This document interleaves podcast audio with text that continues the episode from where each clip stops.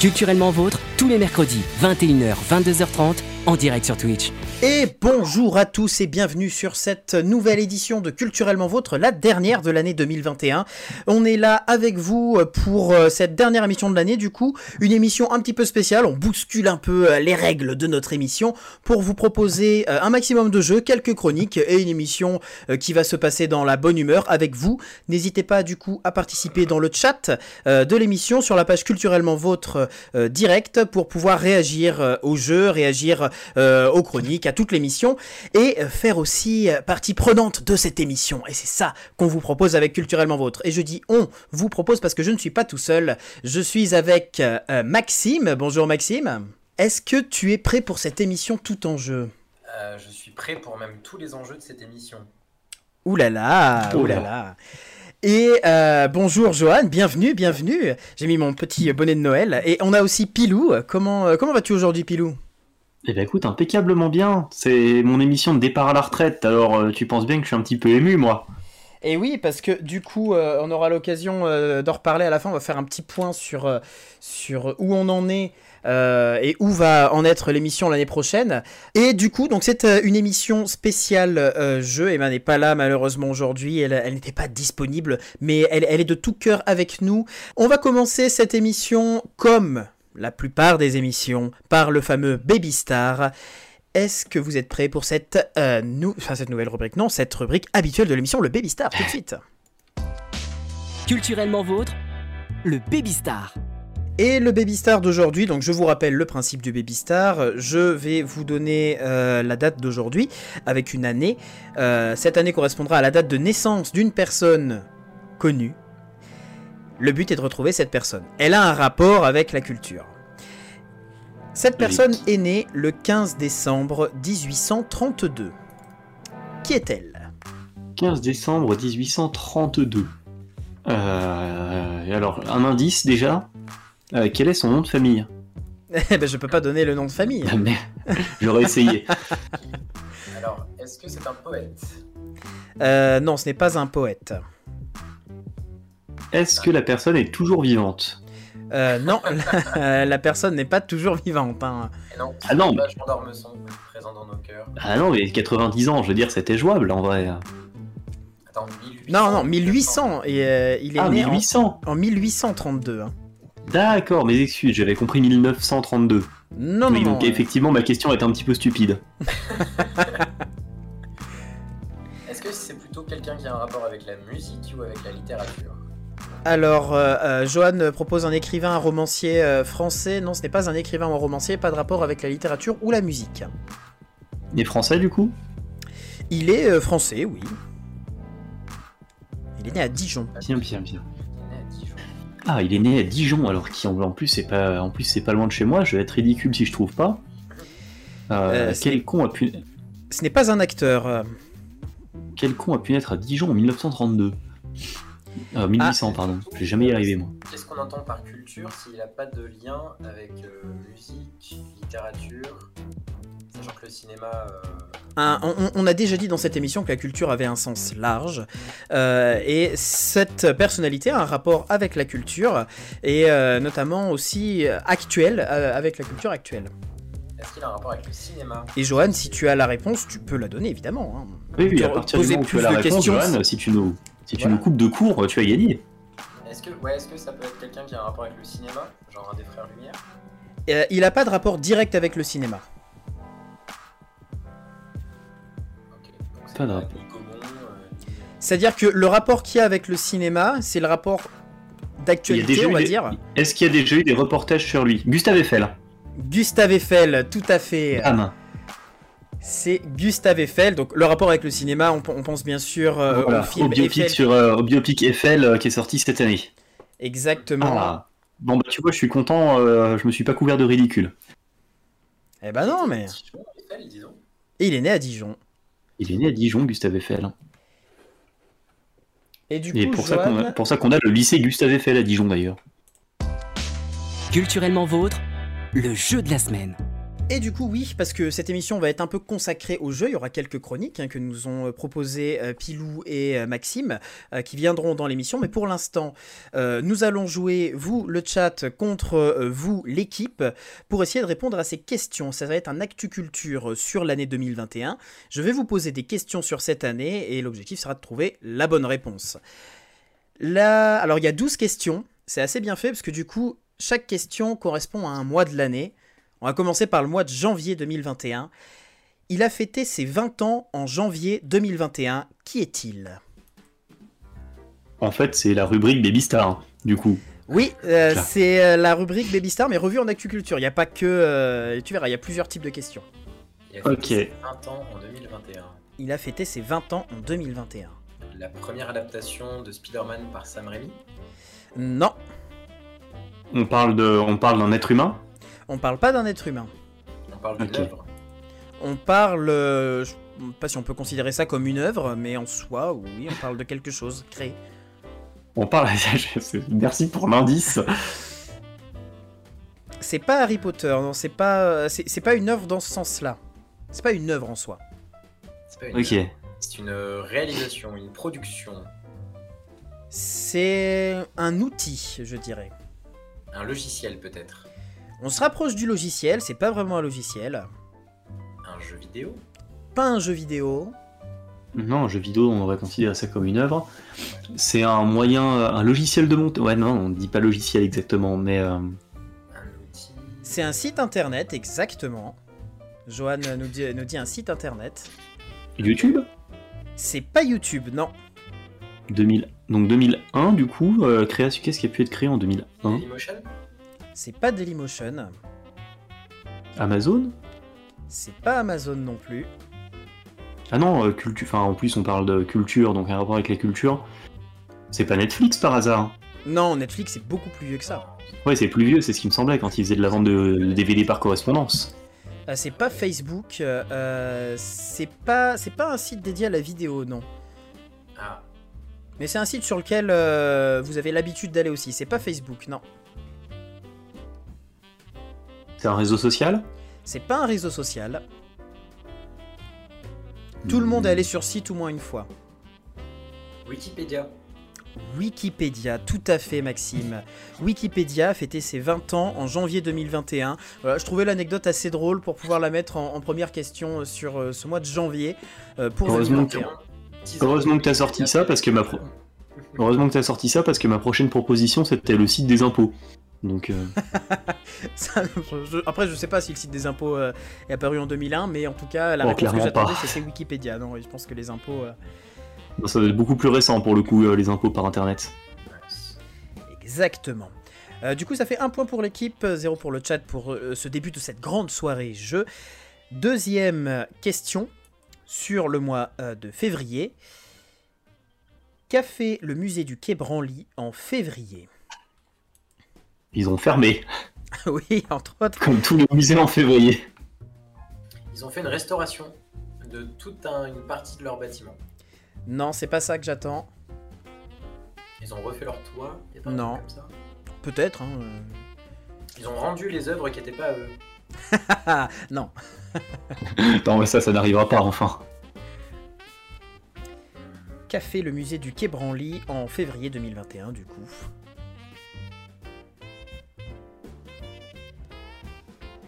2000 février 2021, musée du Quai Branly. Euh, bah, pas une histoire d'hommage à Jacques Chirac potentiellement, ça a un rapport avec Chirac? Non, ça n'a pas de rapport avec Jacques Chirac. Ils ont organisé un événement particulier du coup? Oui, c'est un événement particulier.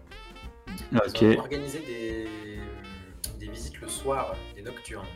Ah non, en février, ils pouvaient pas organiser de nocturne. Oui, en février, il était fermé à cause du on est, on est, c'est confirmé qu'ils étaient fermés, que du coup ça a un rapport avec la situation Covid? Ah bah oui, oui, c'est un rapport avec la situation Covid. De manière générale, euh, les questions de ce quiz vont avoir un rapport avec le Covid. hein. Comme c'est curieux, effectivement. Euh... Ah, ils ont organisé des visites virtuelles, genre avec des casques en VR. Ils ont, allez, je te la compte, ils ont organisé le premier vernissage à la télé, donc le premier vernissage virtuel euh, de- d'une exposition. Ça rentre dans la visite virtuelle. Euh, ça a été organisé par le musée du Quai Branly en février. Question suivante du coup sur le mois de mars, euh, effectivement. Qu'est-ce qui a été vendu pour 69,3 millions de dollars en mars 2021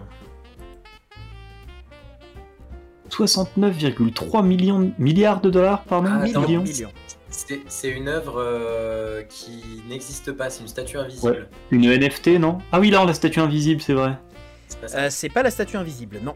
C'était, c'était une NFT Oui, Un tu as été très rapide. NFT. Oui, oui, c'est euh, une œuvre, quoi, euh, une œuvre entièrement numérique du coup, euh, qui s'appelait, euh, qui s'appelle toujours d'ailleurs Everyday the First euh, 5000 Days. Travailler mon anglais pour pouvoir le dire. Euh, une œuvre qui est composée de, euh, de, de dessins immatériels euh, faits par un artiste qui l'a fait pendant bah, 5000 jours. Et Du coup, Max, les NFT, si je peux t'aider, alors même moi je comprends pas tout à fait ce que c'est, donc c'est un type qui comprend pas ce que c'est qui va t'expliquer ce que c'est. Je m'excuse d'avance. C'est bien. On va dire qu'ils ont, euh, on va dire que maintenant il y a un système qui existe en ligne pour authentifier la moindre production sur Internet. Donc à partir du moment où tu crées un mème, tu peux mettre une, euh, par exemple, hein, une image, n'importe laquelle, tu peux mettre une propriété sur cette image et la vendre Comme un objet. de genre de façon dématérialisée, comme un objet réel. Et ça a pris, euh, genre, euh, ça, y est, ça a eu un essor là cette année, et du coup, t'as plein d'œuvres d'art virtuelles de gens qui créent n'importe quoi, qui les vendent comme NFT, et ça part complètement en couille. Et alors là, avec en plus le, le métaverse euh, lancé par Facebook, euh, il y a des gens qui achètent des yachts virtuels euh, dans un truc qui existe encore même pas. Donc, moi, je- on en est clairement arrivé au point où Internet me dépassait et où j'achève ma transition en tant que vieux con. Ah, il faut vivre avec son temps, Pilou. Et c'est Ah ainsi ouais, que Pierre-Louis décida de reprendre le Minitel. Question suivante, on part en avril. Pourquoi a-t-on parlé de Lynn Renault en avril? Parce qu'elle est morte. C'est ce que j'avais envie de dire. Non, Lynn Renault n'est pas morte, euh, et euh, pas en avril non plus. donc, euh. Désolé, Lino Renault, si tu nous regardes. Ce qui n'arrive sûrement pas. Oh, on, On sait sait pas, pas, on hein, sait on sait pas, pas. au détour. euh, Je veux dire, un partage Facebook euh, impromptu et. Pourquoi est-ce qu'on a parlé de Lynn Renault? Parce qu'elle a publié sur MeToo? Non, ça n'a pas de rapport avec MeToo. Elle a porté plainte contre euh, une célèbre marque d'automobile française. non, parce qu'ils ont sorti un modèle Ouais, je sais pas. Non. Pas du tout. Pas de rapport avec un, un- un dépôt de plainte. Bah, je sais pas, elle, était- elle a fait de la promo pour un film. Elle a tourné dans un film, Non. dans une pièce. Non, non, non, non. Non, ça c'est assez une- basique. Je vous ai pas sorti un truc euh, basique. Bien que sortir un film en 2021, ça reste quelque chose d'assez exceptionnel. hein. Oui, ça c'est déjà impressionnant, effectivement. Mais euh, qu'est-ce qu'elle a pu faire, Lynn Renault? Euh, Cette chère Lynn. Est-ce qu'elle a, pu, elle a publié. C'est un rapport avec un article de presse, une tribune peut-être? Euh, c'est pas un rapport avec une tribune ou un article de presse, mais on est dans la publication. Elle a écrit un livre. C'est pas la loi sur la fin de vie, elle a effectivement écrit un livre. Euh, et même plus que ça, je dirais. C'est- Elle a écrit ses mémoires? C'est pas ses mémoires. Elle a réécrit la Bible? Non, C'est les mémoires de quelqu'un d'autre. c'est pas les mémoires de quelqu'un d'autre, c'est pas des mémoires. Tout court. C'est un, c'est un roman. Ça a pas de lien sur la fin de vie, c'est pas un roman, C'est- Est-ce que c'est une fiction? C'est une fiction. C'est une pièce de théâtre. Non. Je pense que ce qui va vous aider, Ah. c'est de chercher le. le, le, euh, pas le client, mais le- l'utilisateur final. La, la personne à qui elle s'adresse. Avec son livre. Ah, c'est pour l'éducation, Ah. par exemple, un traité d'éducation? C'est pas un traité d'éducation, Mais c'est destiné aux enfants? C'est destiné aux enfants, tout à fait. Elle a écrit un livre pour enfants. Elle a Comme c'est écrit mignon. un livre pour enfants et elle est même devenue euh, euh, l'héroïne d'un livre pour enfants, Les aventures de Super Linette. Euh, voilà. C'est trop chou. Les aventures de Super Linette, c'est le livre de Lynn Renault euh, qui est sorti en avril. Du coup, vous pouvez aller voir ça sur internet euh, et potentiellement faire des idées cadeaux, je ne sais pas, pour Noël. Ah là là, en plus, il nous... Ah putain, c'est vrai qu'il faudrait que je me penche sur les cadeaux de Noël, moi, cette année. Et oui, Oh, que tu aides le oh, Père ouais. Noël, que tu viennes toi aussi petit lutin. Qui est Laurence Descartes depuis mai 2021. Qui est Laurence Descartes Oui, Depuis mai 2021 Ouais. La ministre de la Culture? Non. Bah non, la ministre de la Culture, c'est euh, Bach- Bachelot. Oui, mais Ah oui, merde, c'est vrai. Je sais pas, elle aurait peut-être pu disparaître en forêt et on l'aurait remplacée par quelqu'un, on aurait, on en aurait jamais entendu parler. Hein. la... Une ambassadrice culturelle peut-être? On peut considérer ça comme une ambassadrice culturelle, oui. Mais c'est trop vaste. Est Johan propose la nouvelle directrice d'un musée ou d'un théâtre. Euh, Johan, je te donne le point, je suis gentil avec toi, parce que c'est euh, la euh, première femme à, à être à la tête du Louvre. Elle dirige Ah oui. le Louvre depuis mai 2021. Bien vu. Ça, oui, depuis mai 2021. Félicitations Laurent à elle. Question suivante. Que s'est-il passé dans un hypermarché de l'Essonne en juin? Il s'est passé tellement de choses dans les hypermarchés de l'Essonne en juin, gros, t'as pas idée. Euh, juin, juin, juin, il n'y a, pas de- y a pas de solde en juin. euh, Non, les soldes, c'est pas en juin. Si, c'est en juin les soldes Bah, c'est juin-juillet, non? J'en j'en ai aucune idée. hein. C'est pas janvier? C'est en rapport avec la culture, oui, oui, Il y en a deux fois par an, Pilou. Ah, ah, c'est c'est vrai Jérôme, tu avais aussi raison hein, sur la soldes. directrice du Louvre. Donc c'est un Euh. rapport avec la culture. Qu'est-ce que- qu'est-ce qui s'est passé dans un hypermarché de l'Essonne en juin 2021 Il y a eu un concert improvisé. En rupture euh, complète. Il n'y a pas eu un concert improvisé, il n'y a pas eu la signature d'un livre, genre François Hollande, non. Il n'y a pas eu la signature Alors, de coup- François Hollande tout court non plus. Est-ce que c'est une, euh, une pénurie de disques, par exemple, de Joule?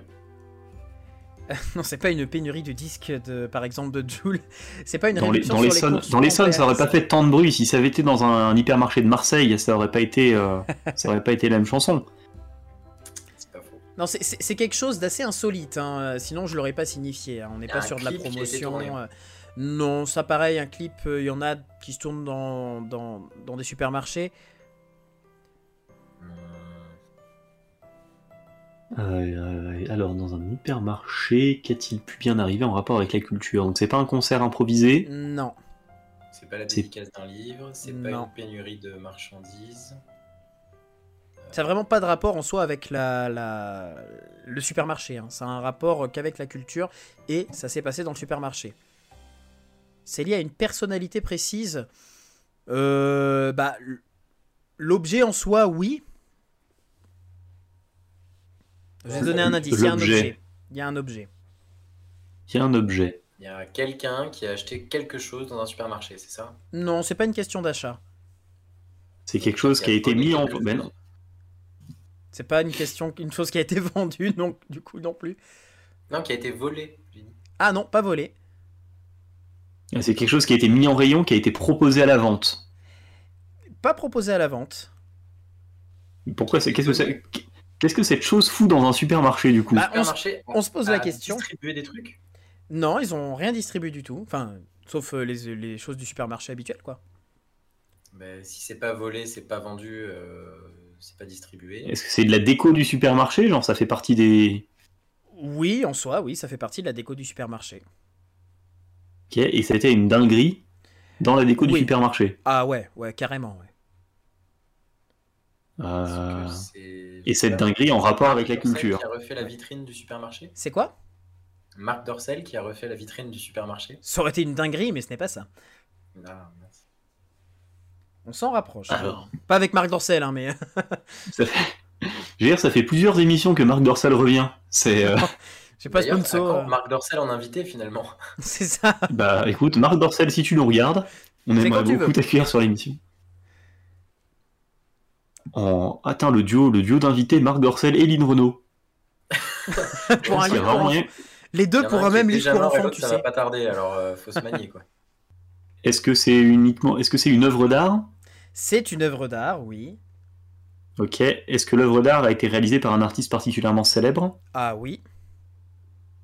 Parfait. Est-ce que c'est de l'art contemporain? Euh, c'est pas de l'art contemporain, non, non. Ok. C'est une fresque? Euh, c'est pas une fresque, non. Non, c'est une statue. Non, c'est pas une statue. C'est pas une statue Ah. Est-ce Euh, que c'est une NTF Non. N- NFT. NST, pardon. Ah là là. Euh, un tableau? C'est un tableau. Ah, un tableau. La Joconde a été exposée dans un supermarché de l'Essonne? C'est pas la Joconde, mais euh, on s'en rapproche. Est-ce que c'est vraiment un tableau de maître euh, célèbre? Oui, oui, oui. De De Vinci? Pas de De Vinci. Le Caravage? Non, non, c'est pas de De Vinci. Oui. C'est pour ça qu'il a demandé de Caravage. Non, pardon. Visiblement, c'est pas de Caravage non plus, vu qu'Andreas plus. connaissait pas. non plus. Euh, Raphaël Non, Quatre consonnes Euh, et trois voyelles. non. Euh, Il reste qui en Tortue Ninja que j'ai pas cité De, je sais pas, de la, cro- on va- de la croix, c'est pas une tortue ninja, mais on sait jamais. Non. Non, période, période classique, euh, le tableau? Sans lien avec Matisse? Non, pas Matisse. Euh, période classique. Alors, les périodes en art, je suis. Non, pas Monet. Monet. Les périodes en C'est art, un je suis Manet, un peu alors. nul. C'est pas un Manet non plus, c'est pas un Manet Monet, euh, non. Est-ce que c'est ouais, c'est de l'art moderne ou c'est enfin c'est quoi C'est 20e euh, avant? On a, dit, on a dit pas contemporain, on a dit classique, je sais pas, impressionniste? Euh, surréalisme plutôt. Ah, Dali? Non, Breton? Non. Hmm, Il a fait du surréalisme. Oui, il a fait du surréalisme. Pi- Picasso. Picasso, euh, dit Picasso. Oui, Picasso, tout à fait. Alors c'est un Picasso qui a été exposé mais Picasso, c'est cubisme par contre, c'est pas C'est surréalisme. hein. cubisme, Alors, pardon. oui, mais c'est- je cherchais le je- les cours d'histoire de l'art, euh, j'en ai fait euh, il y a un moment. Ouais, mais là, Pilou, t'es dur parce que le cubisme, c'est un peu une- un, un prolongement possible du surréalisme. Enfin, de la... C'est pas faux, c'est pas faux. Non, je, je suis, je suis frustré de pas avoir trouvé la réponse moi-même, donc je deviens cassant. C'est ça. Toutes mes Et excuses. c'est pas Cassan, c'est Picasso.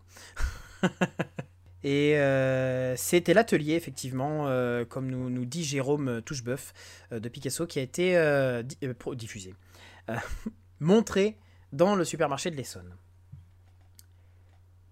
Septième question, on arrive au mois de juillet. Qu'est-ce qui est arrivé à l'ambassade de France à Rome en juillet? L'ambassade de France à Rome en juillet, ben, on n'a pas euh, quitté notre ambassade euh, pour une raison, on s'était embrouillé avec les Italiens, on a mis deux tours de clé, on s'est barré. Non, On a rappelé nos ambassadeurs, non américain qui s'est passé. euh, Ouais, mais c'était un peu après, ça, c'était l'histoire des sous-marins. euh, Non, non, on s'est pas barré de l'ambassade de France à Rome.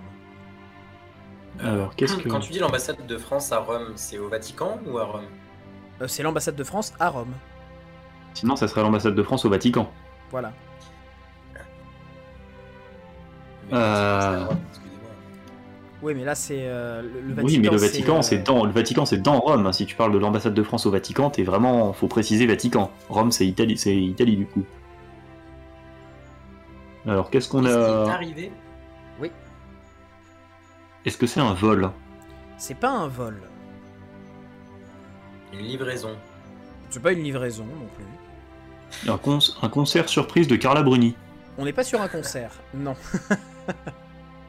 C'est un happening culturel, quelque chose qui s'est passé. Oui, euh, c'est quelque chose de culturel, oui, tout à fait. oui, non, mais D'accord, c'est un événement, c'est ça la question.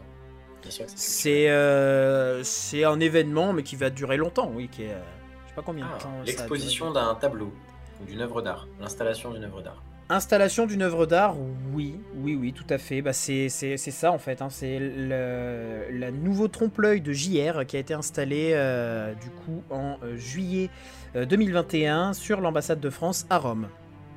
Un trompe-l'œil de JR Du Oui. coup, tu veux dire que JR il tourne plus dans Dallas alors? Non, il fait des trompe-l'œil. Pourquoi a-t-on parlé du roman Mort aux girafes en août 2021 Parce que toutes les girafes sont vraiment mortes. Non. Même Sophie? Ah non, pas Ouf. ça. Parce qu'il y a eu une adaptation. euh, C'est pas question d'adaptation, non. Je Parce sais que pas du tout ce que c'est ce roman. Prix Nobel de littérature? C'est pas une question de prix Nobel. C'est une question de prix littéraire? C'est pas une question de prix tout court. C'est une particularité. Mort aux girafes. Tu l'as lu ce truc-là, toi, Max? Non, mais moi j'ai rien lu en 2021 euh, de 2021. Ah bah Ah, bravo. d'accord. Ça, c'est du coup, toi, t'as rien lu, moi, j'ai pas regardé de film. On est. c'est pourquoi on est là. Ça c'est bon ça. Euh... euh, Mort aux girafes. Jamais entendu parler de ce truc en vrai. C'est c'est contemporain comme roman, c'est sorti cette année? C'est sorti cette année, oui, tout à fait. C'est sorti bah, du coup en, en août 2021. Est-ce que l'auteur ou l'autrice euh, a fait par exemple euh, une publication uniquement en ligne pour éviter euh, Non, non, non, non, c'est pas, euh, c'est pas, c'est pas en rapport avec la publication, c'est en rapport avec le texte. Ah, il est entièrement en, en écriture inclusive. Non, c'est pas ça. Est-ce que c'est une particularité Alors le texte, c'est une particularité sur la forme ou sur le fond? Sur la forme. Pas d'écriture inclusive. C'est un patois ou un, un langage euh, régional? C'est pas un patois, il est sorti en grand format et on se le fait livrer pas avant Noël. Non, non, c'est pas ça. Euh, il a suscité un scandale euh, non plus. Enfin, en tout cas, euh, c'est pas ça qu'on recherche. Peut-être qu'il y a eu des gens qui se sont indignés, mais en soi, je vois pas l'intérêt. Tu sais, il y a des gens qui se sont indignés pour le passage de Yale dans le dictionnaire. Alors, Oui, euh, les gens s'indignent un peu pour tout dans tous les cas. hein. Tout est raison d'indignation. Euh, Mélimel propose, il est extrait pour les dyslexiques. Euh, non, non, non, clairement pas. il a été envoyé dans l'espace à Thomas Pesquet. Euh, Peut-être, mais c'est pas, non, c'est pas le. Je pense pas d'ailleurs en plus. Putain, Thomas Pesquet, en vrai, il devait vraiment pas se faire. Il avait pas le temps de se faire chier, je pense, avec tous les trucs qu'on lui a fait regarder, qu'on lui a envoyé, qu'on lui a. Il avait des livraisons Amazon tous les deux, tous les deux jours. Jeff Bezos est venu remettre ses livraisons C'est Amazon en main propre d'ailleurs. Est-ce que tu penses qu'il sonnait à la navette ou il faisait genre euh, non, il y avait personne Ah, il est coécrit en braille et en normal, enfin en... Non, Non, c'est pas une Bah, question de, Après, braille. il y, a, euh. il y a plein, il y a plein de bouquins en braille. Non, Ouais, là, c'est vraiment, c'est pas une, une adaptation parce que il y a, y a- il y a des livres qui, qui sont édités spécialement en braille, euh, des éditions euh, exprès. Ouais. Là, c'est vraiment euh, le livre, l'œuvre de base du livre qui a une particularité. Oui, mais euh, la question c'était peut-être qu'elle était coécrite en braille Non. et en. Ouais, ouais, non, bah, c'est pas ça. Il n'y a pas de ponctuation dans tout le livre. Exactement, il n'y a pas de ponctuation Sérieux? dans le livre. Putain. Oh, le pifomètre Mais euh, attends, euh, enfin c'est pas une grosse particularité non plus. Apollinaire, il l'a fait ça. Enfin, Oui, mais c'est quand même une particularité. C'est pas tous les jours qu'on a un livre sans ponctuation. Je dis pas que c'est la première fois. Je dis que la particularité de ce roman a été notifiée qu'il n'y avait pas de ponctuation. Et du coup, ça a fait parler en, euh, en juin, en juin, en juin- en août, pardon, euh, 2021. sans doute. Il y a des moments où ça peut être euh, un gain, je trouve, pour le, pour le lecteur, en fait. euh, La ponctuation? Quand tu es habitué à la musique que te procure la ponctuation, tu fais plus forcément attention au texte. Et notamment dans K1 de José Saramago, il y a pas mal de passages en dialogue qui ne sont pas, euh, ne sont pas écrits euh, comme des dialogues. C'est-à-dire que les deux, enfin, il y a bien des phrases, effectivement, mais les phrases se répondent sans avoir euh, une ponctuation très normée de points, ouvrez les guillemets, de points, un tiret, etc. Et du coup, ça donne aux conversations l'impression que tu, tu es dans la pièce d'à côté et que tu écoutes une conversation. Des fois, tu as du mal à distinguer les voix, etc. Ça exige un effort de compréhension et du coup de musicalité aussi. Enfin, c'est intéressant. Ouais, effectivement, bah, c'est. euh, Je note. Tu m'as dit qu'un de qui? De José Saramago, prix Nobel de littérature. Ah, c'est pas n'importe qui d'autres idées cadeaux euh, pour les fêtes. Et oui, parce que c'est aussi ça euh, l'émission. D'ailleurs, vous pouvez lire aussi Menu Souvenir euh, à offrir à vos grands-parents. Euh, c'est euh, José Saramago qui revient sur son enfance au Portugal. Et c'est un livre qui est plein de, de beauté et de lumière. Question suivante, de quel chef-d'œuvre on a annoncé un nouveau livre, une nouvelle histoire, une réécriture en septembre 2021 Hmm, Fifty Shades of Grey? Non. Je considère pas ça dans le rang des chefs-d'œuvre non plus. hein. Ah bah pourtant, ça a été lu. Hein. Ça a été lu, mais quand, quand je dis chef-d'œuvre, j'entends des, hein. des œuvres un peu plus. euh, Alors, c'est c'est quoi le principe? Il va être réécrit? Il va être réécrit, une nouvelle version. Euh, il a été réécrit, parce qu'il me semble qu'il est sorti du coup le livre. Euh, pof, pof, pof, en septembre du coup 2021. D'accord, on est en septembre 2021 et c'est une réécriture d'un livre qui est sorti en septembre 2021. Euh, qui est C'est sorti pas un une peu après. Il a retraduction. été annoncé en septembre Ok, il a 2021 été et ça annoncé a en fait. septembre. euh, Attends, j'ai pas compris. C'est pas une retraduction, par exemple Non, non, non, c'est pas une retraduction. C'est vraiment euh, un. C'est genre un reboot, comme ils peuvent faire au cinéma. Ouais, dans l'idée, c'est ça. C'est euh, sur de la littérature euh, de comics ou c'est sur de la littérature Non. euh, classique? Enfin, Non, non, non, c'est sur euh, une œuvre euh, de littérature euh, classique. Française? Française, oui. Et le livre, alors, je, je vérifie. C'est gentil de vérifier. Et le livre est sorti, euh, oui, il est sorti, il est disponible. euh, alors, c'est un, li- un- un- une histoire française, enfin un livre français qui est réécrit. Qui est réécrit. Mais du coup, est-ce que euh, l'histoire, c'est réécrit Est-ce que c'est réécrit pour mieux coller à la. En fait, est-ce que l'histoire reste exactement la même, mais on essaie de mieux coller au vocabulaire et donc on le réécrit dans un vocable plus contemporain? Ou est-ce que c'est un remake dans le sens où du coup l'histoire a des modifications Ah non, l'histoire a des modifications. Ok. C'est vraiment, on a euh, totalement réécrit l'histoire. Enfin, on, moi j'y suis pour rien hein, dans cette histoire. Et pourquoi on les a, on l'a réécrit? C'est pour une question de lutte politique euh? Non, pour une question de vendre. C'est- Ah, d'accord. Ah non, mais vous, vous avez pas commencé par là. Alors attends, qu'est-ce qui a pu être un best-seller et qui sera toujours un best-seller? Pilou, je pense qu'on pense à la même chose. Bah, moi, je pense à du, moi, je pense du Alexandre, à du Alexandre Dumas, mais euh, Du Hugo, le dernier jour d'un condamné. C'est pas les trois mousquetaires, non. c'est du Dumas? C'est pas du Dumas. C'est pas du Hugo? C'est pas du Hugo. Est-ce que c'est plus Quelqu'un qui avait du temps à perdre, oui, Johan. Euh, c'est. euh, non, c'est moins vieux que Hugo.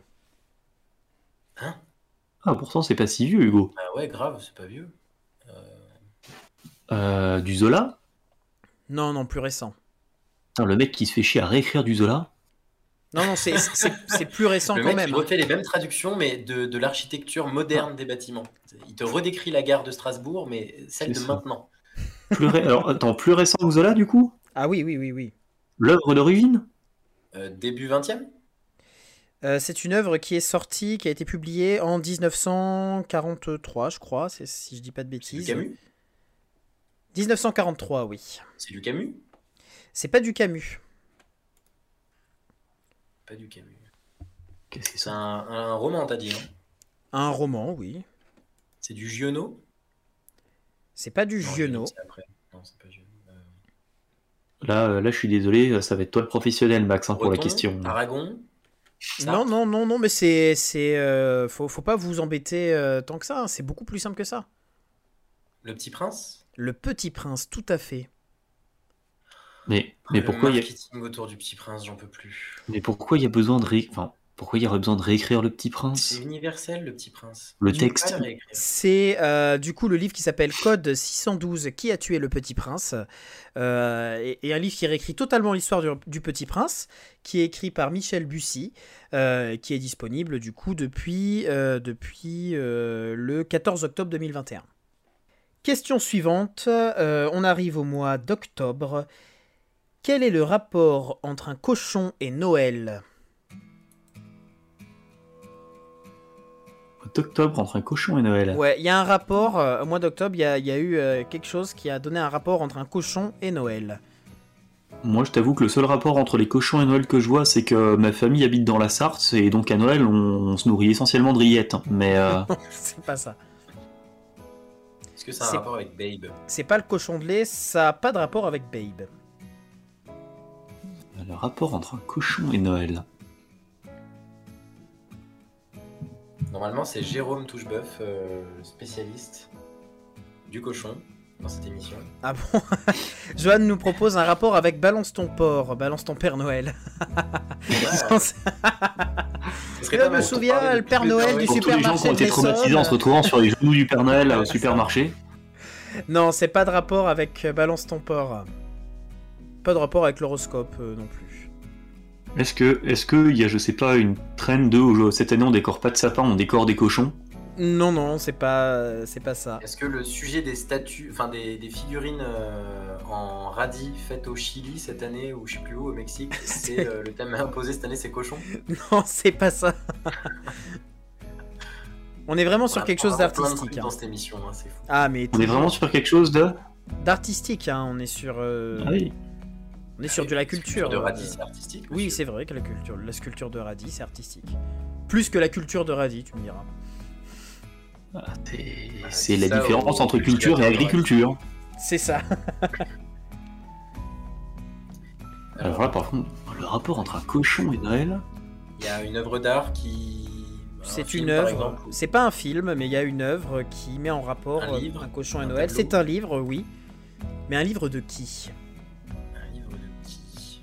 On n'a pas changé le petit agneau avec un petit porcelet, non Un livre de quoi Surtout, est-ce que c'est un livre de cuisine? C'est pas un livre de cuisine, ça n'a pas de rapport avec Babe. C'est un roman? Est-ce que c'est un livre pour enfants? C'est un livre, oui, destiné euh, principalement aux enfants. Est-ce qu'il a aussi été écrit par Lynn Renault Non, pas par Lynn Renault. Est-ce qu'il a été écrit par celui qui a piqué euh, le petit prince là Bussy, non, c'est pas par Michel Bussy. Pas par Alain Ducasse? Non plus. Non, c'est pas un livre de cuisine. j'ai dit. C'est c'est vrai que t'as déjà Ni essayé. par le chef du croc qui se décarcasse et ça change tout. Mais arrêtez avec la pub dans cette émission, monsieur. Arrêtez. Et si on en met assez pour tout le monde, c'est bon, ça passe. Euh, non, c'est pas les trois petits cochons. Ça n'a pas de rapport avec les trois petits cochons. C'est pas les meilleures Ah, recettes de Maïté. Maïté 2021, non. c'est pas des recettes, c'est bel et bien un livre. Euh, C'est un roman. vas-y. C'est un roman Destiné aux enfants. Destiné aux enfants. Maintenant, on cherche l'auteur. Daniel Pénac? Non, pas Pénac. Pas Pénac. Je sèche, hein, je suis désolé. C'est euh, le nouveau livre de J.K. Rowling qui a écrit Jack euh, et la grande aventure du cochon de Noël. Voilà, livre qu'on peut Quelque retrouver. chose me dit que ça va vachement bien, moins bien marcher qu'Harry Potter. ah, Que je me trompe, hein, mais Bah, déjà, dans certains pays, c'est c'est mort, je pense. Ça, on ne le sait pas. Ça peut faire une idée cadeau pour pourquoi pas des fans d'Harry Potter qui voudraient voir d'autres livres de J.K. Rowling, hein, le fameux auteur Ou des des fans de Harry Potter, cochons. ou des fans de cochons, ou les deux. hein, on peut lier aussi les les, les tu envies. peux être fan d'Harry Potter et de cochon, hein, c'est pas interdit. Pourquoi parle-t-on de One Piece en novembre? Pourquoi a-t-on parlé de One Piece Parce que c'est la sortie du tome 1000, euh, du chapitre 1000. Non, c'est pas ça que je cherche. Du tome 100, du tome 100, pardon. Non plus. C'est pas le 100, c'est pas le 1000. Euh, Arrête. parce qu'il est. Oui, les animaux fantastiques est vont arriver. Attends, comment ça, euh, One Piece? Attends, attends, attends, attends. Là, je, je te laisse, Max. Moi, je. Il y a eu une statue inaugurée euh, dans la préfecture de Kumamoto. Non, non, non, on est en France. hein. On est en France en, En novembre. France On parle de One Piece. Bah, Quelqu'un a trouvé le One Piece en France en novembre Il y a eu la sortie au cinéma de l'épisode 1000. Non, c'est pas ça. Bah, si, il y a- ça a eu Oui, peut-être, mais c'est pas ça que je cherche. Bah, qu'est-ce que tu cherches alors? C'est en rapport avec le livre One Piece, avec les livres. C'est lié au nombre de lecteurs, tout à fait. C'est devenu le manga le plus lu dans le monde? Pas le manga le plus lu dans le monde. On, on est vraiment en France. En France? C'est le manga le plus lu en France. C'est pas le Ah, manga non, le plus La lu en France était en, tête- en top des ventes euh, du, du top Ouais, 10 pour la- en novembre. C'était le premier, man- c'était le premier manga à battre euh, un record de vente euh, par rapport à de la littérature classique, peut-être? C'est il y a, il y a une histoire de vente, mais c'est sur euh, avec quoi il a été acheté qui est intéressant. Avec- Il a été échangé contre des NFT, Il n'a pas été échangé contre des NFT. des bitcoins. Pas des bitcoins, non. Il a été acheté sur internet tout simplement Non, non, non.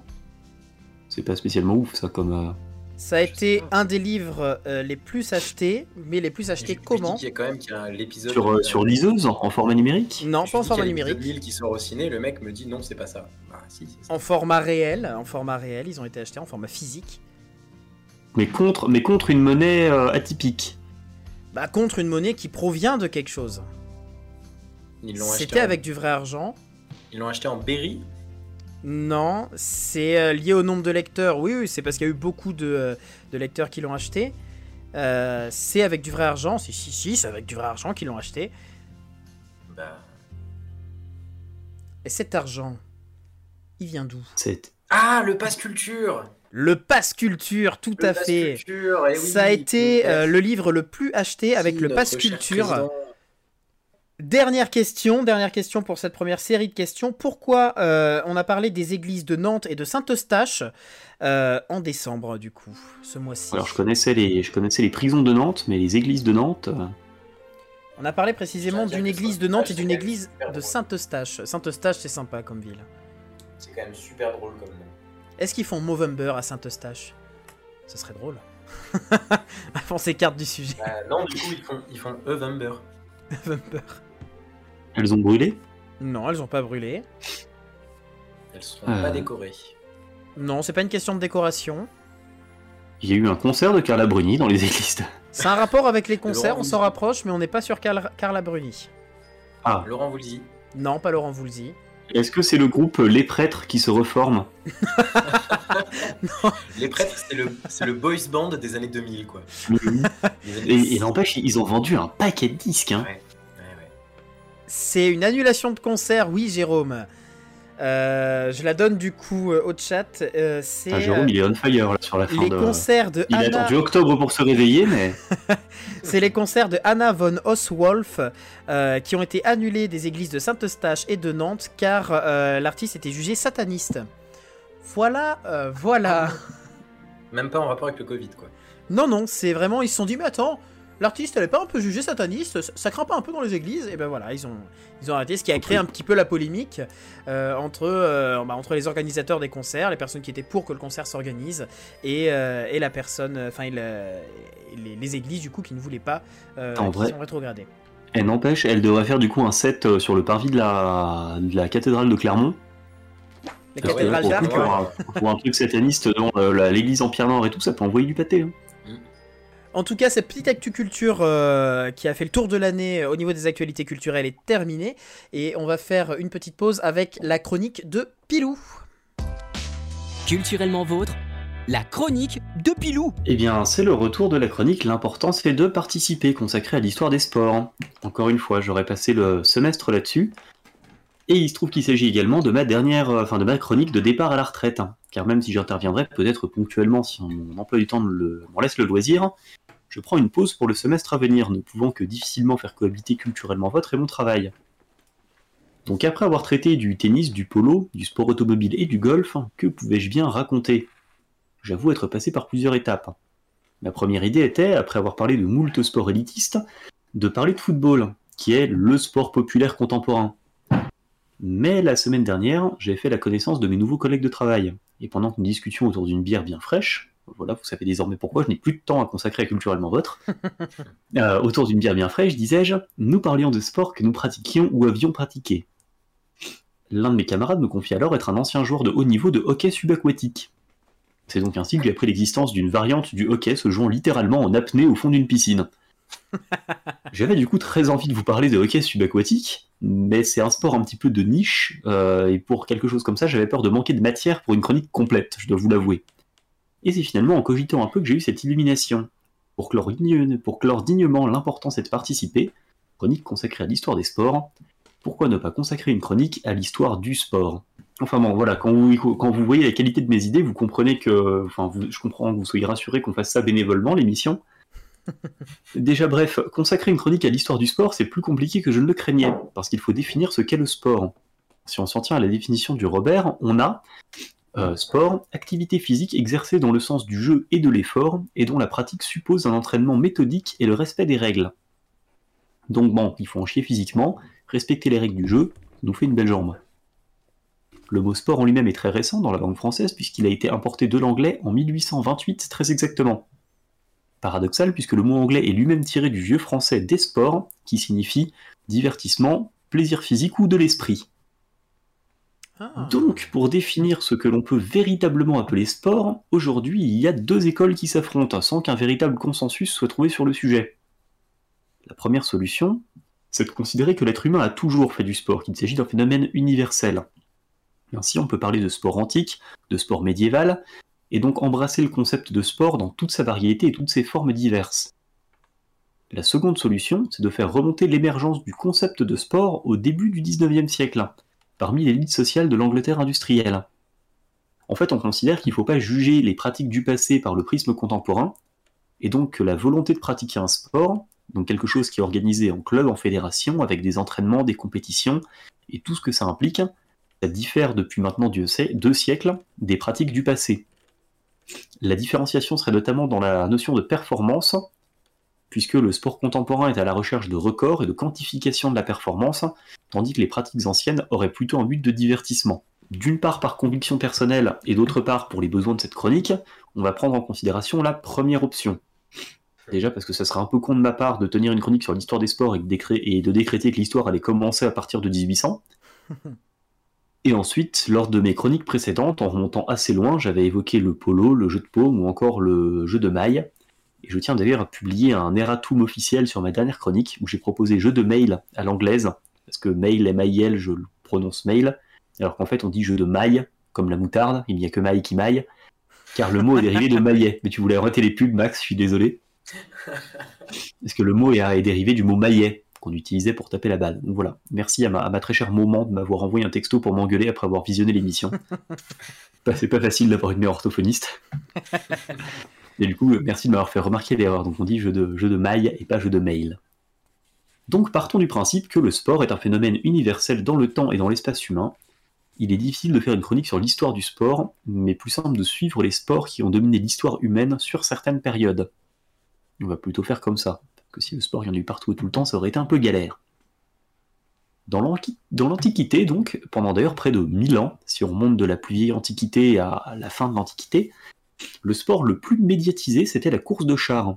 Si l'on pense naturellement aux gladiateurs lorsqu'on pense à Rome, en fait ce sont les origes qui étaient les plus reconnus dans le monde du sport à l'époque.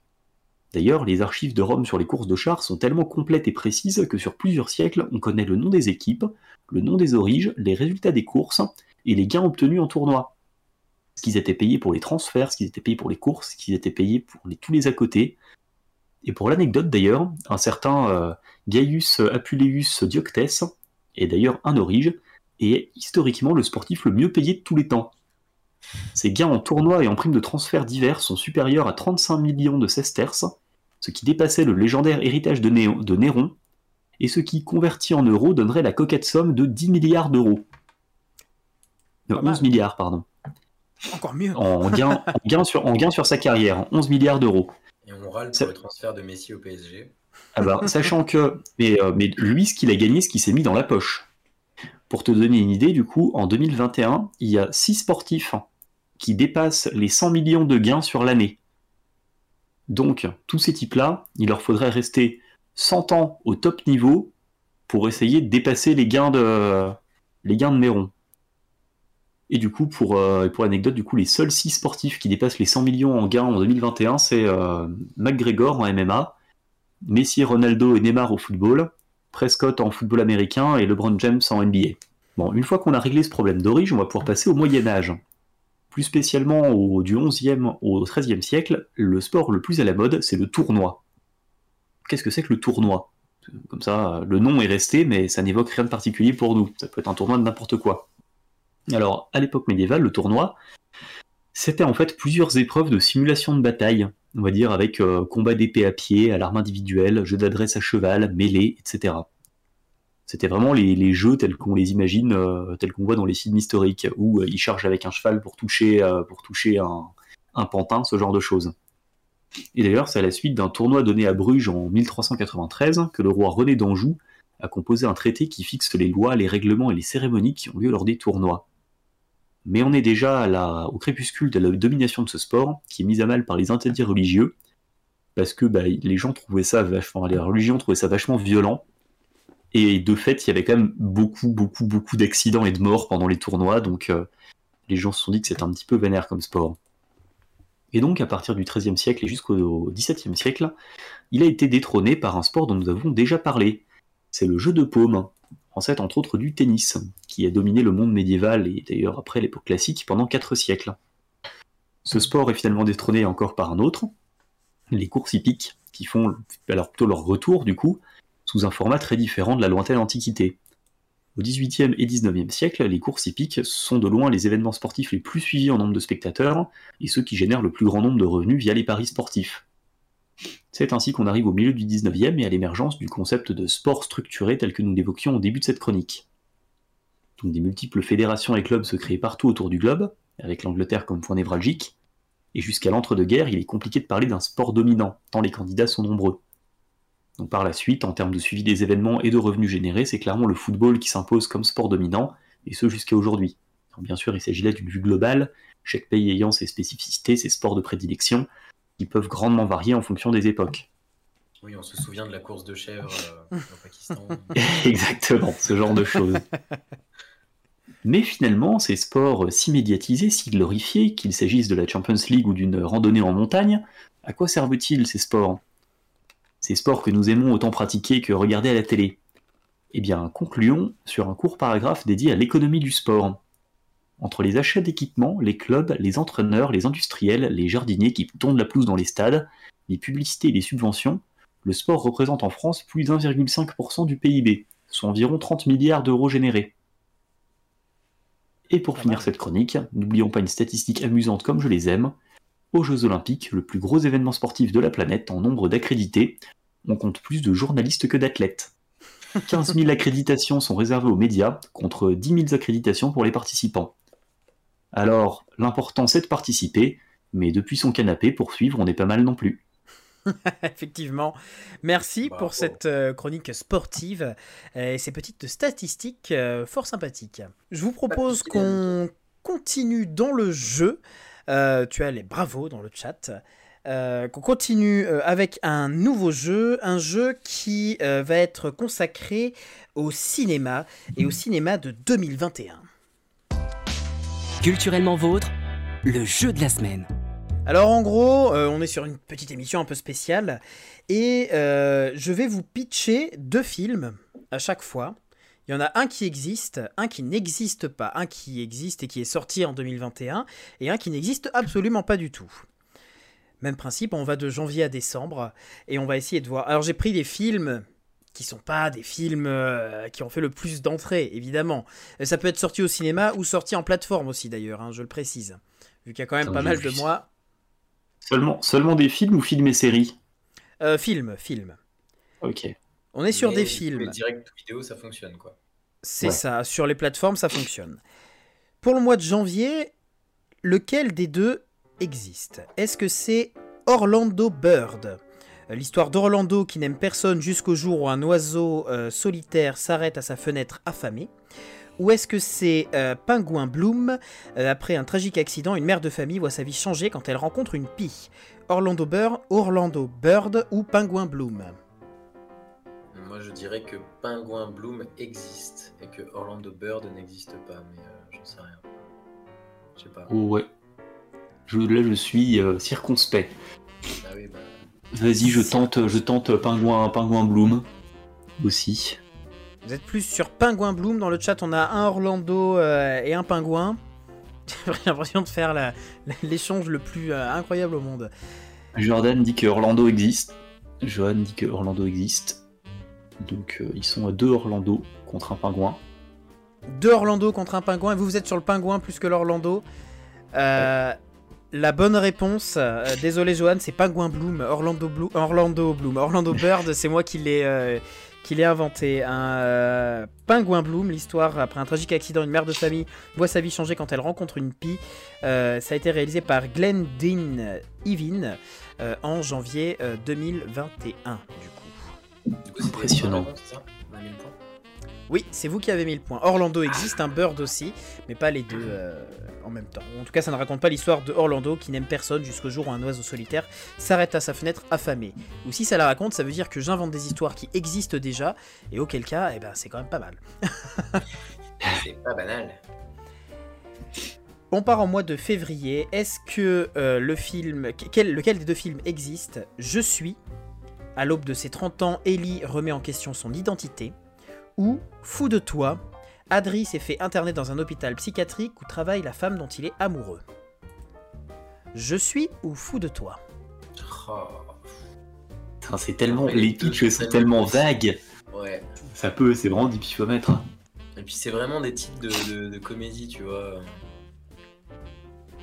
Bah, je dirais que Je suis existe. Ouais, je suis, vas-y. euh, Et euh, l'autre, il existe, mais il s'appelle pas comme ça. À l'autre, il existe forcément. Alors sur le chat, on est mitigé. On a les deux réponses pour l'instant. Ah, Bah, dans le chat, ils on sont à deux pour, Fou euh, de deux toi, pour ouais. fou de toi et un je suis. Et vous, vous êtes Nous, on est les deux Je pour je suis suis. Et Ouais. ben, eh ben, c'était Fou de toi. Fou de toi. Adri s'est fait interner dans un hôpital psychiatrique où travaille la femme dont il est amoureux. Euh, un film réalisé par Danny de la Orden. De la Sacré. Danny. Sacré Danny. Et- Film disponible sur Netflix. Un cinéma brillant. Ah, ça sent la comédie relou. Ouais, bah, il, il se fait interner et du coup après c'est difficile d'en sortir parce qu'il est jugé comme fou quoi. Attention, lequel des deux films existe? Deux flics pour une bique, c'est l'histoire de deux flics qui vivent des aventures en tentant d'attraper une chèvre qui s'est enfuie. Ou euh, Biquette Fliquette, euh, Biquette a toujours voulu devenir policière, mais ce métier est réservé aux carnivores. Ah, Biquette Fliquette, ça existe. Ah Sûr. non, Biquette Fliquette, c'est faux parce que le, le pitch qu'il a repris, c'est le pitch de Zootopia. Ah ouais, c'est pas faux. À mon avis, le premier Ah ouais. existe, mais pas le deuxième. Et je vois bien la vieille comédie anglaise, tu sais, une comédie anglaise, tu vois, genre il y a Deux deux flics. flics, Deux flics pour une bique. c'est Bunny Hill, quoi. Et en plus, genre, si tu le prends euh, à, à l'anglaise, genre Two Cop for a Goat, tu vois, ça, c'est déjà. Couple Robot, ouais. Oui, effectivement, ça rend mieux en anglais. Mais bon, on a la fâcheuse tendance de traduire les titres quand il faut pas. Après, cela dit, deux flics pour une bique, euh, c'est c'est vendeur aussi, je trouve. Hein. Ouais, mais Tu sais pas trop, en vrai, tu sais pas trop ce que tu vas regarder, mais euh, Ça peut être catégorisé dans plein de genres cinématographiques. je pense que t'as un peu peur en cliquant quand même, tu vois. Mais allez, euh, deux flics pour une bique, ça me va. Deux flics pour une bique, dans le chat ils sont aussi partis sur Deux flics pour une bique, et c'était la bonne réponse. hein. Un film de Victor Allen, Deux flics euh, pour une bique. Je vais le regarder celui-là en vrai. Dans le genre film absurde, ça doit être vraiment sympa, je pense. C'est sûr. Est-ce que, tout- est-ce que tous les films que tu vas nous pitcher comme ça, Andreas, tu les as vus? Non, ah non, non, j'ai pas eu le temps de, de voir tous ces films-là. Euh, Il y en a certains, je pense que j'irai voir, mais euh, ouais, non, j'ai pas eu le temps de tous les voir. Surtout que j'ai pris des films, il y en a, c'est des gros nanars. Donc, euh, après, c'est vu- intéressant, vu- hein, mais. Sincèrement, euh, vu les titres, je le sens, je le, je le sens. Attention, quel film existe dans les angles morts? Alors, c'est l'histoire d'un couple qui s'installe dans un hameau qui cache une sombre histoire où on ne voit pas grand-chose. Dans la ville de Pulsini, la nuit dure plusieurs semaines et quand une coupure de courant intervient, c'est toute la ville qui doit arrêter de fonctionner. On ne voit pas grand chose existe, je pense. Et pas Dans les angles morts, on ne voit pas grand-chose. Lequel des deux n'existe pas? Mais en plus, à chaque fois, il a pris des titres qui. Mais oui, les titres sont complémentaires. c'est un mais il est génie, hein. incroyable. Il est incroyable. Et ouais, cette émission est travaillée. hein. Alors, on a la réponse euh, non, une pour euh, Jérôme sur les angles morts. Mélimel non, aussi, non. part sur la une. Après, le on ne voit pas grand chose, il est tentant quand même. Non, moi je pars sur la 2, c'est sûr. Enfin. On ne voit pas grand chose Ouais. Ouais. Alors, vous partez Parce sur le, la le- 2. le pitch, en fait, le pitch de la première, il est tellement genre. C'est le pitch de 228 films d'horreur différents. Ou téléfilm. euh, Ouais. Donc vas-y, la 2. La 2 pour nous. mm, mm. Alors, euh, la réponse, vous avez dit la 2, le chat a dit la 1. La réponse, c'était la 1. Dans les angles morts, un couple s'installe dans un hameau qui cache une sombre histoire. Euh, le, on ne voit pas grand chose, c'est moi qui l'ai inventé. J'ai trouvé que ça faisait un bon film documentaire euh, sur, euh, sur un, un film documentaire expérimental sur une ville qui s'éteint à tout jamais. Mais le pire, c'est que ça, ça doit exister. Hein. Ah, mais peut-être, mais ça s'appelle sûrement pas On voit pas grand chose. Ou alors, pareil, j'ai un coup de chat. Et puis c'est surtout mais- que ça doit être vachement plus intéressant à regarder que dans les angles morts. Encore une fois, oublie pas que ça se trouve, le titre a été traduit en français, mais que de base c'était euh, Glass plus Lundesne, tu vois. Oui, un c'est super vrai. titre en, en danois ou en finlandais ou en finnois. Donc euh, voilà, une fois traduit, effectivement, ça donne plus rien. Mais... C'est un film de Shari Pringsker Bergman et de Robert Pulcini. Hein, Pulcini, c'est pas la ville, hein, c'est vraiment le gars en fait. Euh, duo de films suivant. Ma vie au pôle Nord, c'est un film euh, qui traite de ça? Bah peut-être, du coup, euh, Jérôme nous propose Ma vie au pôle Nord, un film qui traite du coup de, euh, de, de cette histoire de nuit. De euh, sa vie au pôle Nord. Exactement. Et du coup, Euh, duo de films suivant lequel existe? Pas de cerf-volant. Euh, Minnie croit au Père Noël. En plein été, elle décide de profiter de ses vacances pour trouver les fameux cerfs du traîneau. Ou Si le vent tombe, Aline vient expertiser l'aéroport d'une petite république du Caucase afin d'autoriser son ouverture. Pas de cerf-volant si le vent tombe. bah la 2 parce que c'est pas des cerfs qui tirent le traîneau, c'est des rennes. Trou de Ouais. cul. La 2, ouais, ouais.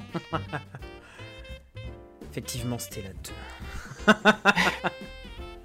Je trouvais ça rigolo, les cerfs-volants. En tombe. tout ça. Ouais, ouais, mais c'est pas dessert. hein. au chat de voter parce que du coup. euh, Ouais, mais le chat, ils sont tous partis sur la 2 aussi. Voilà, vous avez Le chat, le ils ont spam 2 aussi, mais ouais. mais il y a pas. Voilà. Ah, j'ai eu un des moment d'inattention sur l'écriture, ah, c'est un peu plus compliqué. Attention, duo de films suivant, lequel existe? De l'or pour les chiens, Esther termine sa saison dans les Landes et décide de se retrouver son amour d'été, ou Des eaux pour les hommes, dans un petit village d'Amérique du Sud, la pauvreté est telle que les plus précaires n'ont qu'à manger les restes laissés par les chiens du village. Putain, les deux plots sont très, sont très réalistes. Le premier, c'est un film du grec, hein, par contre. Mais moi, j'imaginerais bien. Tu... Tu... cinéma français. Quoi? Mais moi, du coup, j'imaginerais bien un récit croisé avec genre une scène d'un film, une scène de l'autre film, tu vois. Tu peux redire les pitchs? Alors, de l'or pour les chiens, Esther termine sa saison dans les Landes et décide de retrouver son amour d'été. Ou alors des eaux pour les hommes, dans un petit village d'Amérique du Sud, la pauvreté est telle que les plus précaires n'ont qu'à manger les restes laissés par les chiens du village.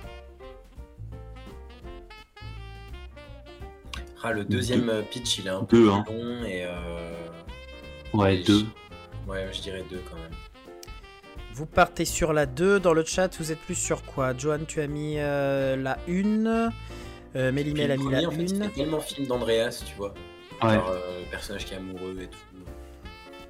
Eh ben, dis-toi que vous êtes parti sur la 2, c'était la première, la bonne réponse. C'était de l'or pour les chiens.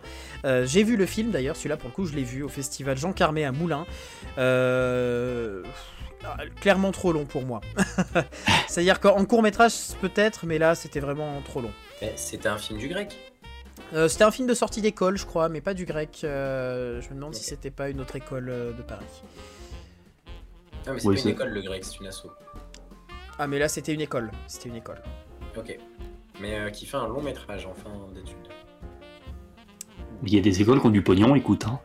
Ouais, mais déjà. Je crois, je crois que c'est des cher. sortants de la Fémis ou un truc comme ça, si je dis pas de bêtises. Après, c'était peut-être pas un film de fin d'études. Oui, c'est un Oui, film fait par des sortants. Bref, Ok. duo de films suivants, lequel euh, n'existe pas? Non, lequel existe, pardon. Je, change les rimes. Ça n'a plus aucun sens. Sème le vent, l'histoire de Nika qui abandonne ses études pour découvrir son père et euh, découvrir qu'il est endetté.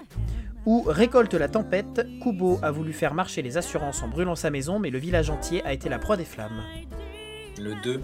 Le 2, ça me dit un truc.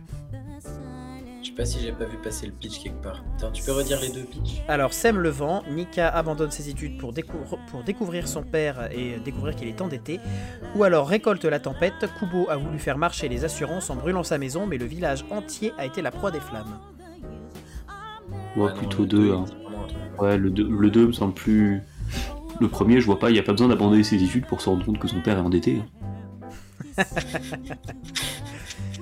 La 2, c'est la réponse aussi un peu le plus plébiscité par le chat, du coup, récolte la tempête.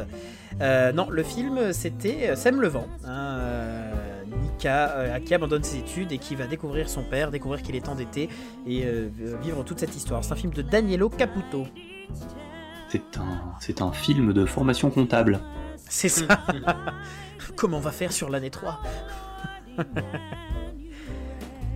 Euh, Duo de films suivants. Attention à la fermeture automatique.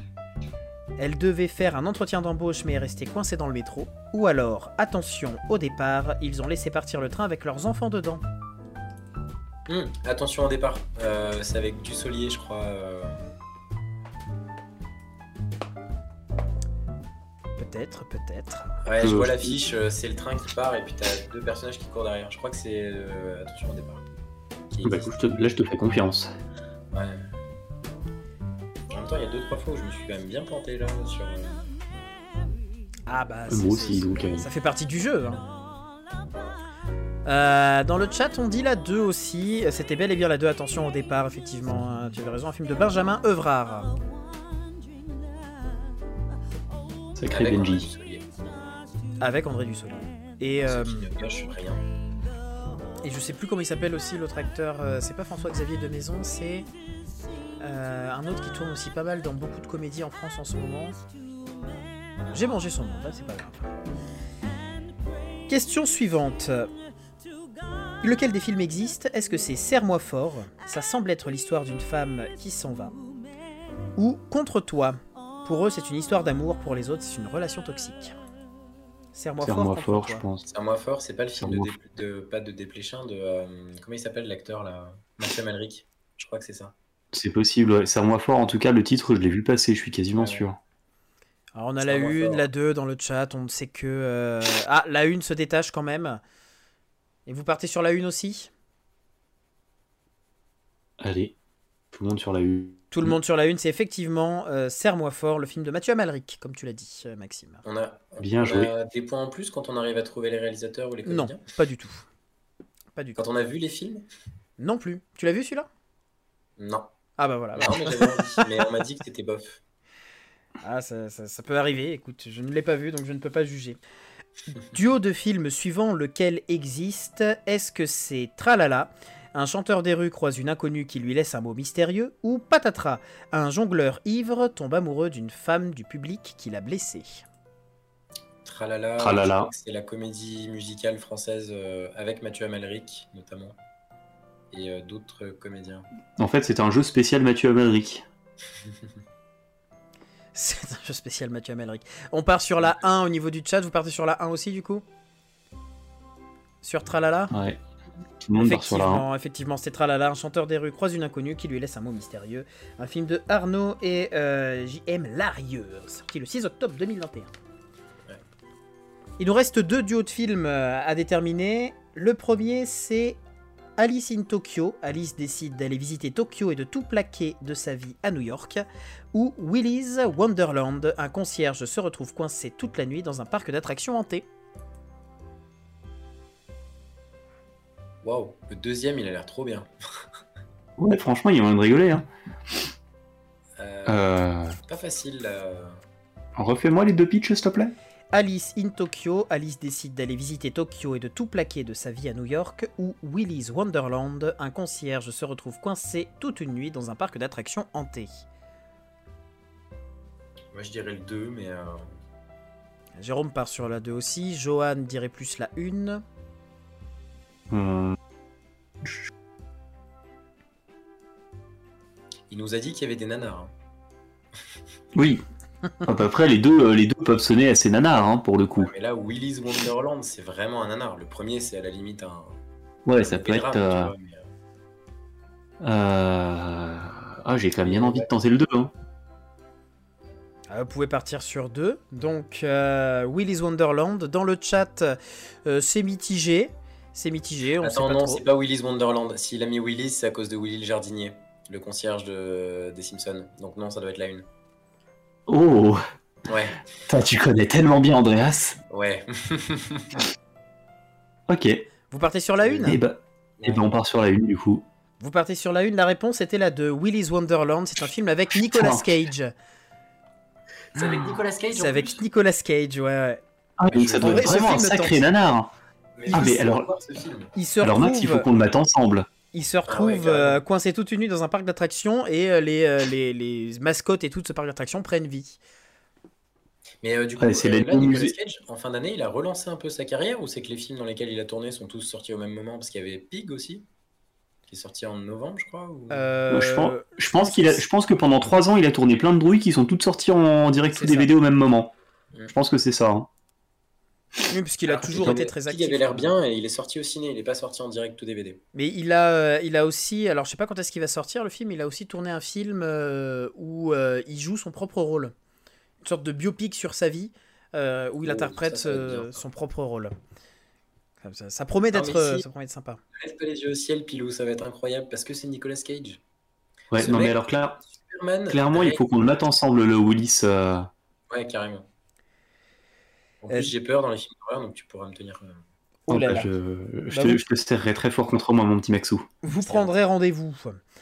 Dernier euh, duo de films, lequel existe? Est-ce que c'est Sheep Est-ce que c'est l'histoire de Igmar qui se fait appeler le mouton car il ne fait que suivre les autres, ce qui va l'emmener dans une expérience extraordinaire Ou Lambe, euh, deux éleveurs de moutons qui trouvent dans leur troupeau un bébé moitié agneau, moitié humain Je dirais le 2. hein. Ouais, moi aussi. Et je crois que j'ai vu la bande-annonce. Et c'était pas beau à voir. Oui, j'imagine. Euh, Je pense que les effets spéciaux sont dignes des meilleurs, euh, des meilleurs films de la fin des années 70. Dans le chat, ils partent sur la 2. hein. Ça pourrait être un film de Carpenter. Et c'est bel et bien la 2, euh, Lamb, euh, un, film sur deux éleveurs de moutons qui se retrouvent avec un bébé mi-mouton, mi-humain. Et euh, j'ai vu le film aussi, je l'ai vu au festival Jean Carmet, et détrompez-vous, il est très bien. Et les effets spéciaux sont très bien faits. Et c'est un film, c'est un film avec notamment Noumi Rapace. Ok. Et ce, alors moi je l'ai trouvé un petit peu long, il dure 1h46. Euh, au bout d'un moment, c'était un petit peu long, mais le film est quand même bien, euh, bien sympathique. Et notamment toute une séquence d'intro où tu as euh, juste une caméra qui filme des moutons. et, c'est filmé de telle manière à, ce que ça fait un peu. Enfin, t'as vraiment l'impression que les moutons jouent. Et c'est très rigolo à voir. Franchement, je le conseille, Lampe. C'est un peu perché, mais c'est sympa. Culturellement vôtre, tous les mercredis, 21h, 22h30, en direct sur Twitch. Donc, quand Andreas m'a demandé si je voulais revenir chroniquer dans cette émission, bah, figurez-vous que cette fois, mon sujet était déjà tout trouvé. Jusqu'à hier soir, tard, j'étais encore plongé dans la lecture d'un livre intitulé 11 minutes de Paolo Coelho, qui m'a attrapé par les tripes, ou plutôt par le cœur et surtout par l'âme. C'est de ça qu'on va parler aujourd'hui, du cœur et de l'âme. Et je vous promets vraiment de ne pas en faire une habitude. Mais après tout, quel beau sujet, n'est-ce pas? Ah oui. La dernière fois, je vous avais parlé du banquet de Platon, où les convives tenaient discours sur ce sujet si beau et si profond, l'amour. J'avais résumé, grâce à Dédé Comte-Sponville, qu'on salue au passage, quelques courants de pensée illustrés à travers les grandes figures de la mythologie et de la philosophie. C'était, somme toute, un petit tour des idées et des théories sur l'amour. Aujourd'hui, bien que la question reste la même, qu'est-ce qu'aimer et faire l'amour? Et attention, nous ne sommes pas ici pour parler détails techniques ou recettes magiques. Non, dans cette émission, on s'élève bien au-dessus du niveau de la ceinture. La question, c'est qu'est-ce qu'aimer et faire l'amour, donc, mais dans un sens littéral, de comment construire ou déconstruire l'amour. Même si la question est plus ou moins la même que la dernière fois, aujourd'hui notre voyage sera bien différent, plus intime, à travers mon chemin de pensée à la lecture de 11 minutes de Paolo Coelho. Cet écrivain, je le connais surtout de nom. Comment l'ignorer? C'est un auteur dont les livres se vendent très bien, sont assez mis en valeur dans toutes les librairies. Malgré le peu de connaissances que j'ai de sa vie et de son œuvre, je sais qu'il est brésilien, qu'il a un rapport avec le catholicisme, mais malgré le peu de connaissances que j'ai, c'est quelqu'un dont je me sens proche, avec lequel j'ai l'impression d'entrer en résonance. Mais pourquoi? C'est une des questions sur lesquelles je reviendrai un peu plus tard. Avant tout, j'aimerais parler du livre. Commençons par l'œuvre. 11 minutes, qui retrace le parcours de Maria, jeune femme brésilienne issue d'un milieu très modeste. Elle est née à la campagne, au nord du Brésil. Elle n'a jamais voyagé, elle est toujours passée à côté de l'amour, dont elle se faisait pourtant une grande idée. C'est une jeune femme courageuse, curieuse, qui découvre très tôt, d'une part, le pouvoir de sa féminité et d'autre part, son propre plaisir. Par un concours de circonstances, qui n'enlève rien à son courage et sans doute à son inconscience, Maria est repérée par un propriétaire de cabaret suisse venu faire bronzette à Rio de Janeiro. Un resto luxueux, une robe à paillettes plus tard, Maria s'envole pour la Suisse, découvre les entourloupes d'un contrat trop vite signé. Rapidement, elle se sent seule dans une ville, Genève, dont elle ne connaît pas ni la langue ni la culture, et ni Pilou d'ailleurs, sinon il pourrait lui faire visiter même n'est pas à Genève, il est à Megève, mais voilà. Du cabaret, elle passe un cap de plus dans son aventure personnelle, comme elle se plaît à appeler l'étrange alignement de planètes qu'il a déjà vu quitter plein d'espoir sa patrie, et ainsi, en sortant du cabaret, Maria entre dans le milieu du commerce de la chair. Elle vend son corps, se prostitue dans un cadre professionnel paralégal, assez bienveillant malgré tout. N'oublions pas, en effet, que nous sommes en Suisse, le pays des montres, du fromage, et de la débauche légale pour tous les fortunés d'Europe et d'ailleurs. Fermée à l'amour par sa nouvelle condition, Maria accepte sans fatalisme cet emploi qui lui permettra un jour de rentrer chez elle avec assez d'argent pour être maîtresse de son destin et mettre sa famille à l'abri du besoin.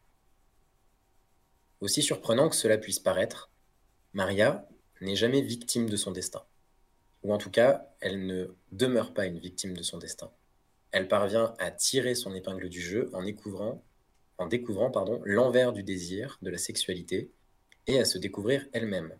S'endurcir, oui, mais aussi se pardonner, et plus tard se préparer à une nouvelle mue, promesse d'une vie meilleure. Pour moi, d'un certain point de vue, Maria, c'est une sorte d'Emma Bovary.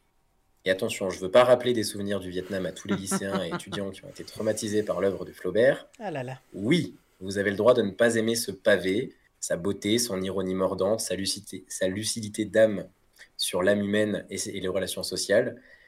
Peut-être que tout ça a pu vous échapper, mais n'en dégoûtez pas les autres, s'il vous plaît.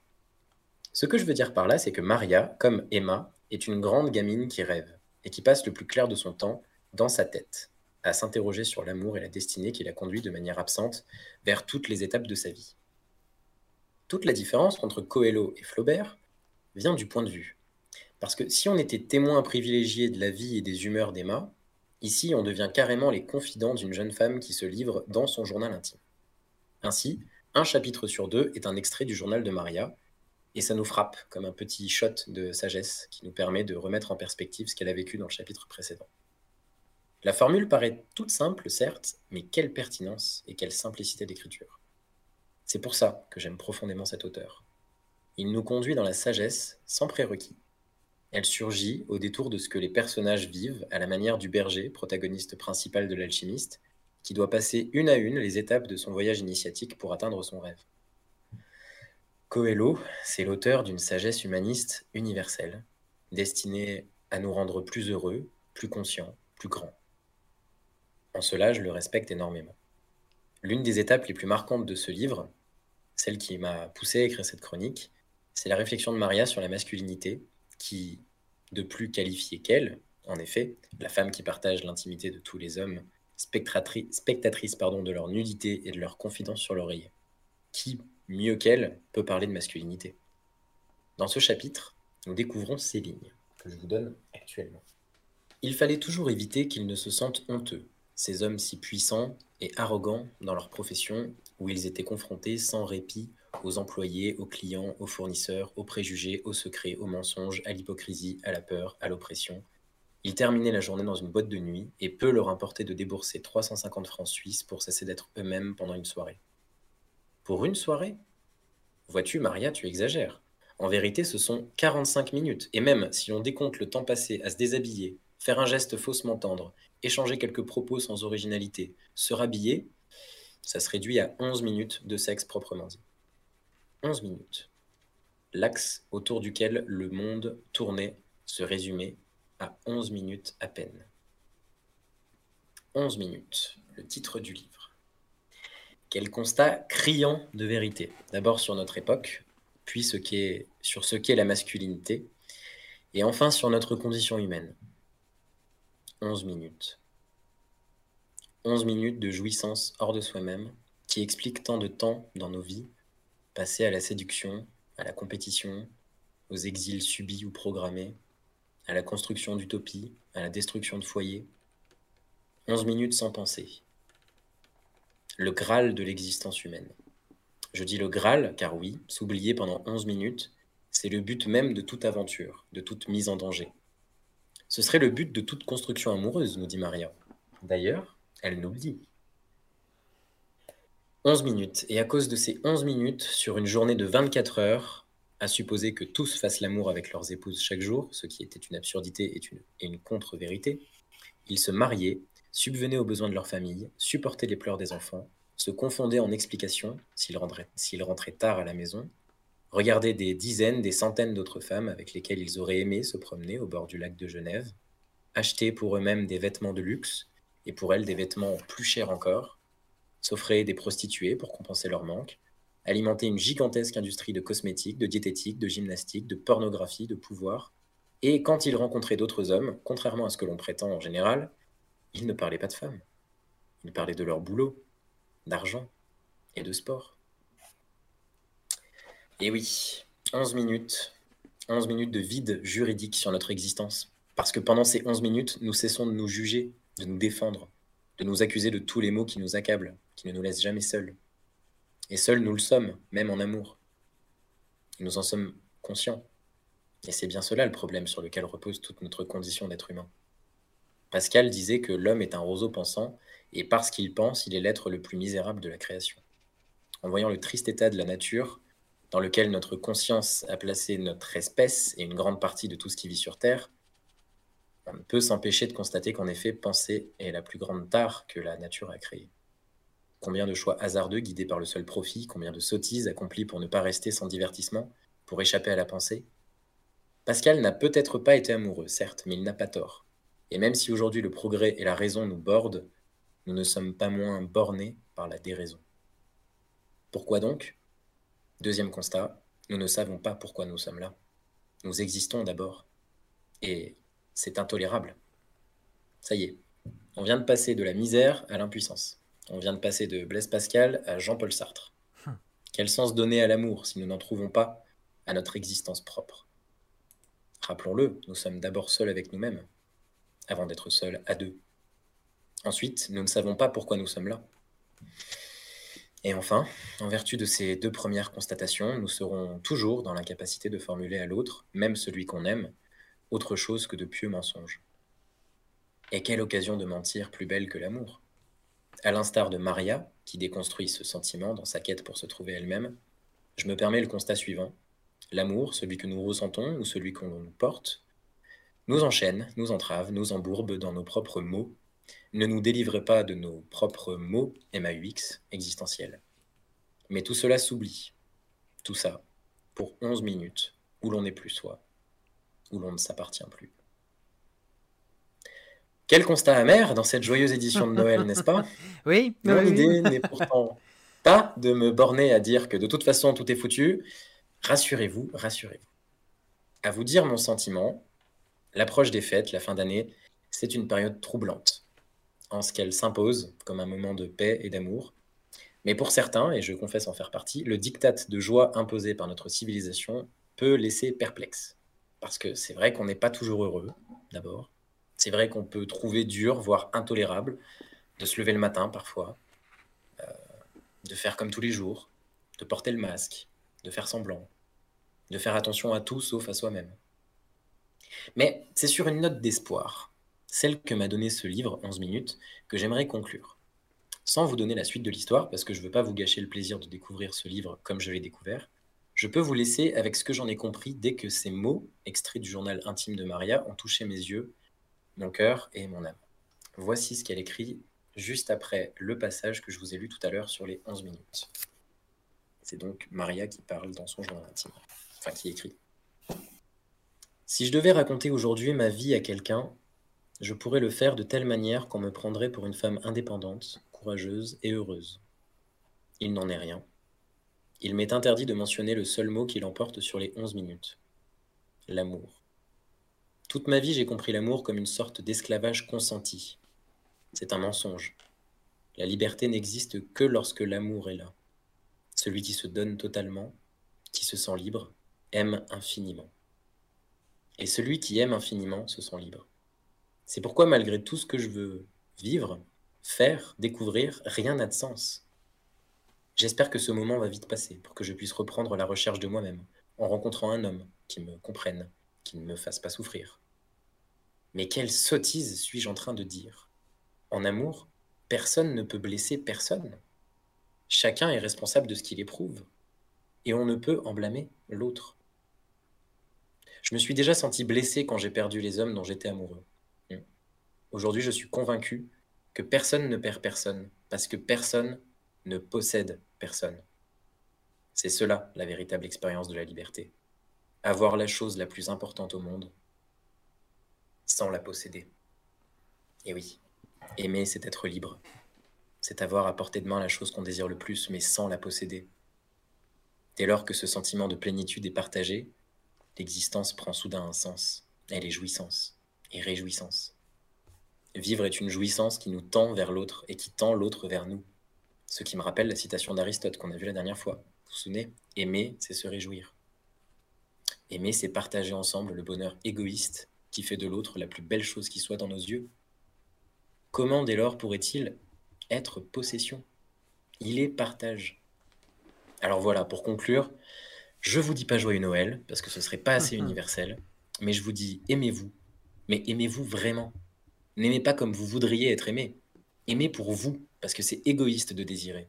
Mais que cet égoïsme, de cet égoïsme qui est enfin vous, sans parure, sans masque, sans partage, mais bien vous tout entier, de ce désir qui est le vôtre, qui est vous enfin, de ce désir le plus pur et le plus commun, celui de vivre et d'être auprès de ce, qui vous, rend heureux, de ce désir enfin éduqué, purgé de tout ce qui lui est extérieur. De cet amour pourra surgir quelque chose d'autre, de plus sacré, de plus beau, de plus heureux, de plus céleste. Aimez-vous, bordel. Aimez-vous les uns les autres, bande de cons. belle, belle chronique également. Euh, Merci beaucoup pour cette euh, jolie chronique, oui. Chronique littéraire. Tu peux rappeler le, le, le nom du livre et l'auteur, s'il te plaît?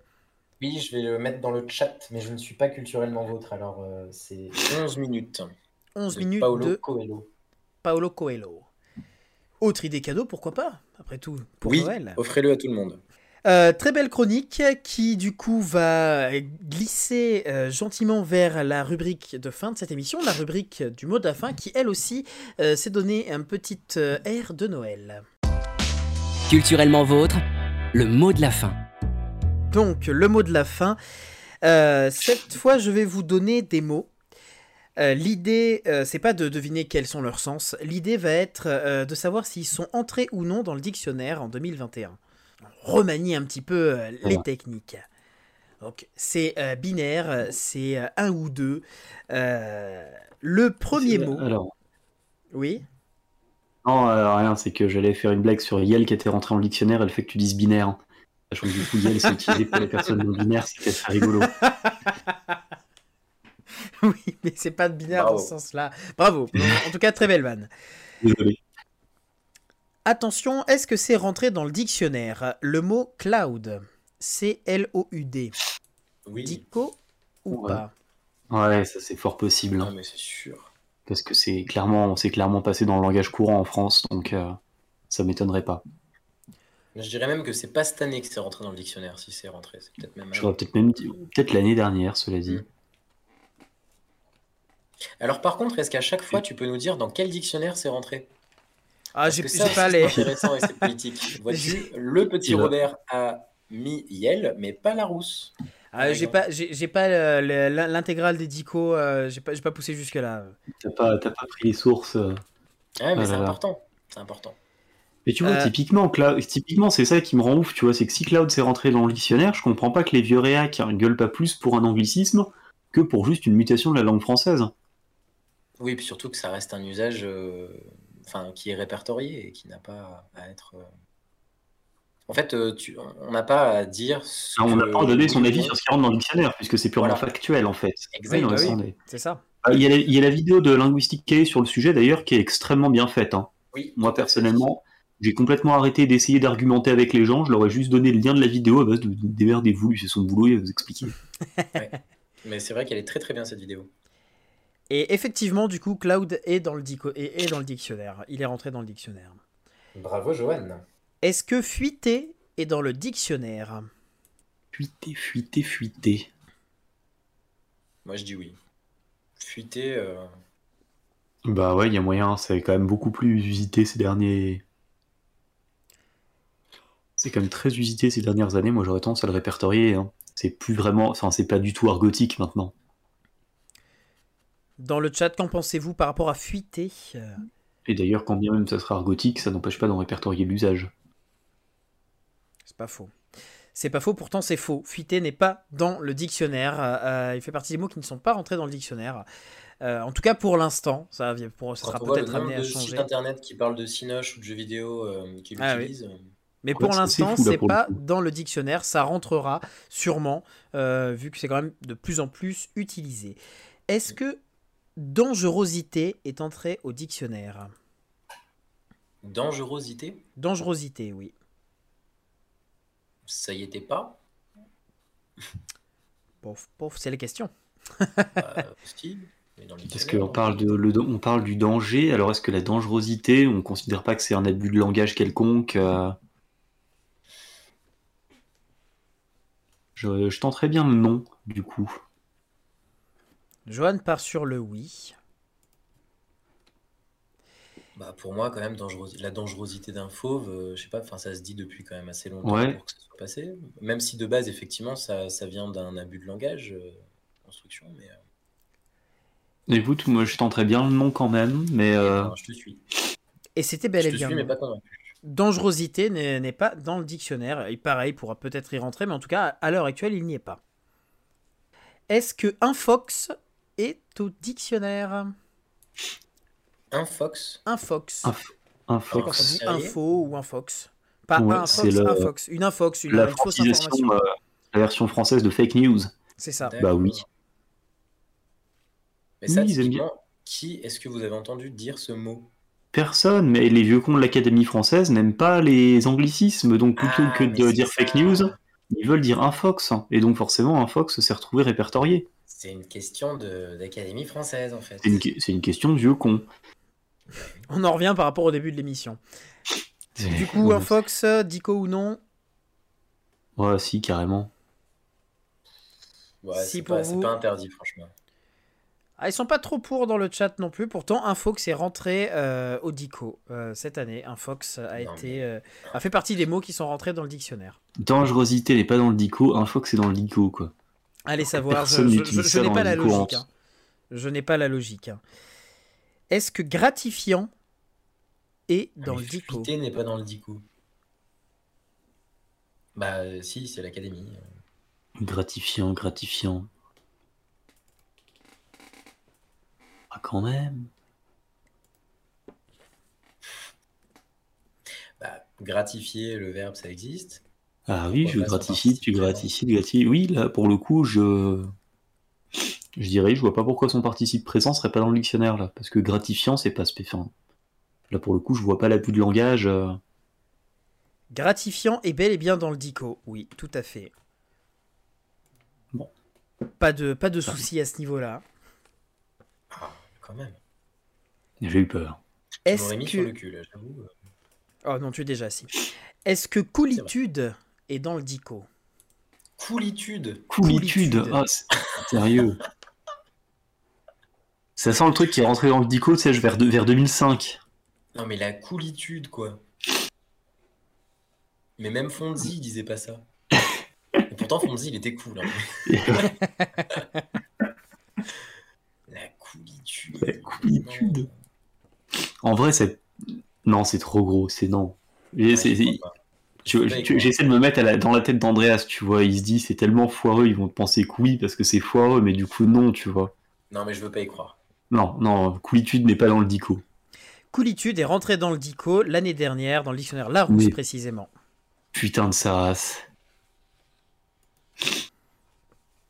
La coolitude. Et ouais.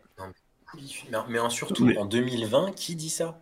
C'est ça, c'est que autant au début des années 2000, c'était peut-être usité, vaguement, mais alors pourquoi le faire rentrer dans le langage? Parce que les gens qui l'utilisaient en 2000 sont entrés à l'Académie française, du coup, peut-être? Peut-être. Est-ce que féminicide est rentré dans le dico? Oui, Ah Eh ben, normalement. si, si. oui. je te confirme que oui. le petit Robert, il est rentré, mais pas dans le Larousse. Je crois que justement, c'est un des exemples de linguisticae, non? Ouais, c'est fort possible. Il me semble que Non, c'est moi, je te rentré dans le. Larousse, mais pas En tout dans, cas, il est, dans en le tout, cas, il dans est rentré. En tout cas, il est rentré dans un Mais dico, ça c'est sûr. Ouais, non, ça c'est certain. Il est rentré euh, dans le Larousse en, en 2020. Euh, et euh, il, est, il, fait- il est dans le, dico- dans le dictionnaire, du coup. Oui, effectivement. Est-ce que mitonné est dans le dico? Mitonné, comme mitonner un bon petit plat? Non, comme euh, mitonné mitonné, comme euh, comme Serge le Mito. Hmm. C'est pas interdit qu'il l'ait fait rentrer il y a 2-3 ans, ça aussi. hein. Et ça, pour le coup, je trouve ça plus honnête que la coolitude. Oui, c'est vrai, clairement. Parce Et que tout, mitonner, tout le monde le... tout est, tout est plus honnête que la coolitude. Oui, parce que mitonner, pour le coup, c'est. Encore une fois, c'est certes argotique, mais c'est usité. Alors que la coolitude, c'est même plus usité depuis 15 ans. Donc, euh, ouais, on peut tenter un oui pour mitonner. Et euh, mitonné n'est pas dans le dico. En tout cas, pas pour l'instant. Ah. Et enfin, est-ce que blacklisté fait partie du dictionnaire ou non? Non, parce que blacklisté, pour le coup, on a quand même. euh, On a quand même un équivalent français euh, mettre sur liste rouge. Sur liste noire? Liste rouge, c'est pour le... téléphone. Ah oui, c'est le, téléphone. oui. oui, mais d'un certain côté, euh, c'est littéralement la même chose. Oui, oui, concrètement, oui. Blacklisté, du coup, vous êtes plus sur le nom? Non, je pense que là, l'angl- l'anglicisme est trop, est trop, est trop foireux et surtout qu'on a trop d'équivalents en français qui veulent dire la même chose pour qu'ils le fassent rentrer. Eh bien, pour autant, il est rentré dans le Larousse cette année. Ah, Euh, mot, Blacklisté, hein. Blacklisté est entré dans le Larousse cette année, donc oui, euh, voilà, c'est c'est comme ça. C'est petite tu- information, des mots de la fin. Voilà pour ce. Mais attention, chers auditeurs, parce que vous n'êtes pas sur la blacklist du Père Noël si vous avez été sage. Oh là là, mais oui, mais J'espère que tout vous à avez fait fait. votre blacklist de cadeaux. Bah non, pas blacklist du coup. Ah oui, non. Enfin, Si, tu- tu- c'est ce que tu veux qu'il ne t'apporte pas. Si tu veux être surpris, voilà, tu fais une liste de cadeaux que tu veux pas. Ça, ça pourrait être un si concept. hein. Au lieu de faire la liste de choses que tu veux, tu mets la liste de choses que tu veux absolument pas. En tout cas, euh, merci pour cette émission. Merci à toi, Pilou. Merci à toi, Maxime. Et merci à vous dans le chat euh, d'avoir partagé cette émission euh, un petit peu spéciale, émission jeu qu'on a fait, euh, dernière émission de l'année. On se retrouvera, bon pour toi Maxime, on se retrouve dès l'année prochaine, ça y a pas de souci euh, dans l'émission, euh, tu, reviendras euh, de manière plus présente, plus régulière. Toi, Pilou, tu vas nous quitter un petit instant, comme tu nous l'as déjà dit dans l'émission? Exactement, oui, oui. Ça va être compliqué de, cumuler le boulot en saison qui est très exigeant en termes d'horaire et surtout très aléatoire. hein. Toi, Emma et Maxime, l'émission sera entre de bonnes mains. Ah, tout à fait, tout à fait. On aura aussi l'occasion euh, de, découvrir, pourquoi pas, d'autres euh, d'autres chroniqueurs, de revoir Louise, qui, euh, qui est déjà venue plusieurs fois dans l'émission. Euh, pourquoi pas euh, de les voir. Nous, on reviendra, donc pas la semaine prochaine, mais on reviendra dès le 5 janvier. Et il y aura quelques petites modifications pour l'année à venir, parce qu'on sera plus sur Facebook. Euh, Il y a un collectif qui vient de se monter, enfin qui se monte là actuellement, et qui sera lancé dès le 3 janvier. Ce collectif, c'est Colibri, que vous pourrez retrouver sur la chaîne Twitch Colibri, donc sur la scène twitch.tv slash Colibri officiel. Et c'est via cette chaîne-là euh, que seront diffusées du coup les nouvelles émissions, euh, enfin les nouveaux numéros de euh, Culturellement Vôtre, ainsi que plein d'autres émissions. L'objectif en fait, c'est de pouvoir vous proposer tout un tas d'émissions culturelles sous divers, divers formats, des jeux, des émissions avec invités, des interviews, des chroniques, sur cette chaîne-là une chaîne commune où vous aurez du contenu pratiquement tous les jours, euh, fait par des personnes différentes, dont nous pour Culturellement Vôtre. Et euh, du coup, on aura aussi une chaîne YouTube commune euh, qu'on vous partagera aussi sur, sur les réseaux. Et du coup, bah, nos réseaux sociaux vont petit à petit migrer sur les réseaux sociaux de Colibri afin de pouvoir avoir un une base commune pour toutes les émissions qui vont être faites via, cette, via ce collectif. Euh, du Alors, coup, bah, Colibri, on est d'accord que c'est avec un K avec un K, oui, euh, Voilà, Colibri avec un K. euh, Parce que j'ai voulu partager euh, et je ne trouvais pas. Merci à tous. On vous souhaite un très joyeux Noël, de très belles fêtes de fin d'année. On vous souhaite euh, de l'amour, on vous souhaite du bonheur, du partage et plein de bonnes choses. Et puis on vous dit euh, au 5 janvier pour une nouvelle année pleine de culture. We wish you a Merry Christmas. We wish wish you a Merry Christmas and a Happy New Year. The tidings we bring to you and your kin. We wish you a Merry Christmas and a